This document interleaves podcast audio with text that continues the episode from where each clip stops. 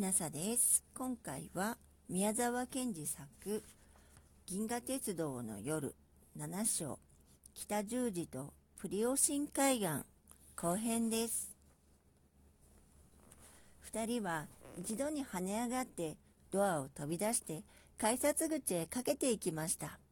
ところが改札口には明るい紫がかった電灯が一つついているばかり。誰もいませんでした。そこら中を見ても駅長や赤坊らしい人の影もなかったのです。二人は停車場の前の水晶細工のように見えるイチョウの木に囲まれた小さな広場に出ました。そこから幅の広い道がまっすぐに銀河の青光の中へ通っていました。先に降りた人たちはもうどこへ行ったか一人も見えませんでした。二人がその白い道を肩を並べていきますと、二人の影はちょうど四方に窓のある部屋の中の二本の柱の影のように、また二つの車輪の矢のように、幾本も幾本も四方へ出るのでした。そして間もなくあの汽車から見えたきれいな河原に来ました。カンパネルラはそのきれいな砂を一つまみ手のひらに広げ、指でキシキシさせながら夢のように言っているのでした。この砂はみんな水晶だ。中で小さな火が燃えている。そうだ。どこで僕はそんなこと習ったろうと思いながら、ジョバンニもぼんやり答えていました。河原の小石はみんな透き通って、確かに水晶やトパーズや、またくしゃくしゃの終局を表したのや、また角から霧のような青白い光を出す紅玉やらでした。ジョバンニは走ってその渚に行って水に手を浸しました。けれども怪しいその銀河の水は水素よりももっと透き通っていたのです。それでも確かに流れていたことは二人の手首の水に浸ったとこが少し水銀色に浮いたように見えその手首にぶつかってできた波は美しい輪廓を上げてちらちらと燃えるように見えたのでもわかりました。川上の方を見るとすすきのいっぱいに生えている崖の下に白い岩がまるで運動場のように平らに川に沿って出ているのでした。そこに小さな五六人の人影が何か掘り出すか埋めるかしているらしく立ったりかがんだり時々何かの道具がピカッと光ったりしました。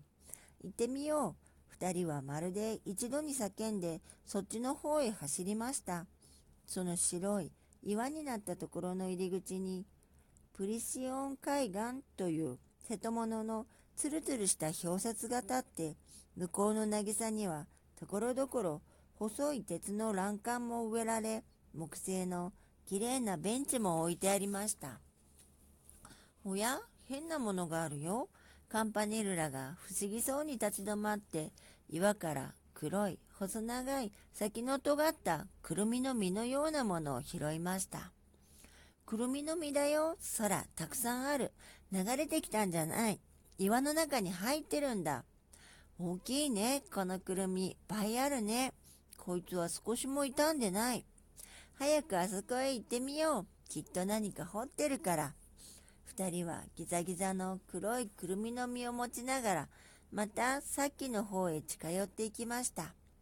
左手の渚には波が優しい稲妻のように燃えて寄せ、右手の崖には一面銀や貝殻でこさえたようなすすきの方が揺れたのです。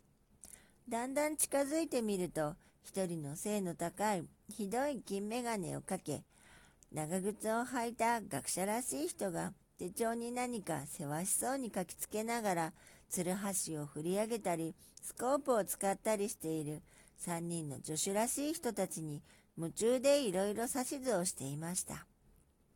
そこのその突起を壊さないようにスコープを使いたまえスコープを。おっと、もう少し遠くから掘って。いけないいけない。なぜそんな乱暴するんだ？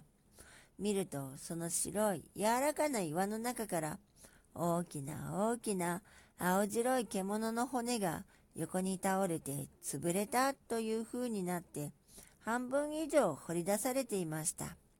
そして気をつけてみると、そこらには蹄の2つある足跡のついた岩が四角に塔ばかりきれいに切り取られて番号が付けられてありました。君たちは参観かね？その大学士らしい人がメガネをキラッとさせてこっちを見て話しかけました。くるみがたくさんあったろ？それはまあ、ざっと120万年ぐらい前のくるみだよ。ごく新しい方さ。ここは120万年前、第3期の後の頃は海岸でね。この下からは貝殻も出る。今、川の流れているとこにそっくり塩水が寄せたり引いたりもしていたのだ。この獣かねこれはボスと言ってね。おいおい、そこ鶴橋はよしたまえ。丁寧に飲みでやってくれたまえ。ボスと言ってね。今の牛の先祖で昔はたくさんいたさ。標本にするんですか？いや、証明するにいるんだ。僕らから見ると、ここは厚い立派な地層で、120万年くらい前にできたという証拠もいろいろ上がるけれども、僕らと違ったやつから見ても、やっぱりこんな地層に見えるかどうか、あるいは風か水やがらんとした空かに見えやしないかというところなのだ。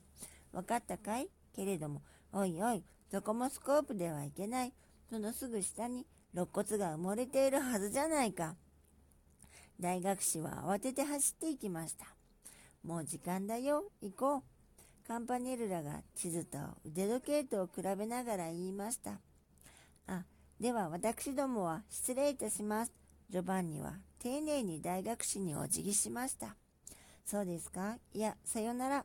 大学士はまた忙しそうにあちこち歩き回って監督を始めました。二人はその白い岩の上を一生懸命汽車に遅れないように走りました。そして本当に風のように走れたのです。息も切れず、膝も熱くなりませんでした。こんなにしてかけるなら、もう世界中だってかけれると、ジョバンニは思いました。そして二人は前のあの河原を通り、改札口の伝統がだんだん大きくなって、間もなく二人は元の車室の席に座って、今行ってきた方を窓から見ていました。宮沢賢治作第7章北十字とプリオシン海岸でした。もしあなたが聞いていらっしゃるのが夜でしたら、よく眠れますようにおやすみなさい。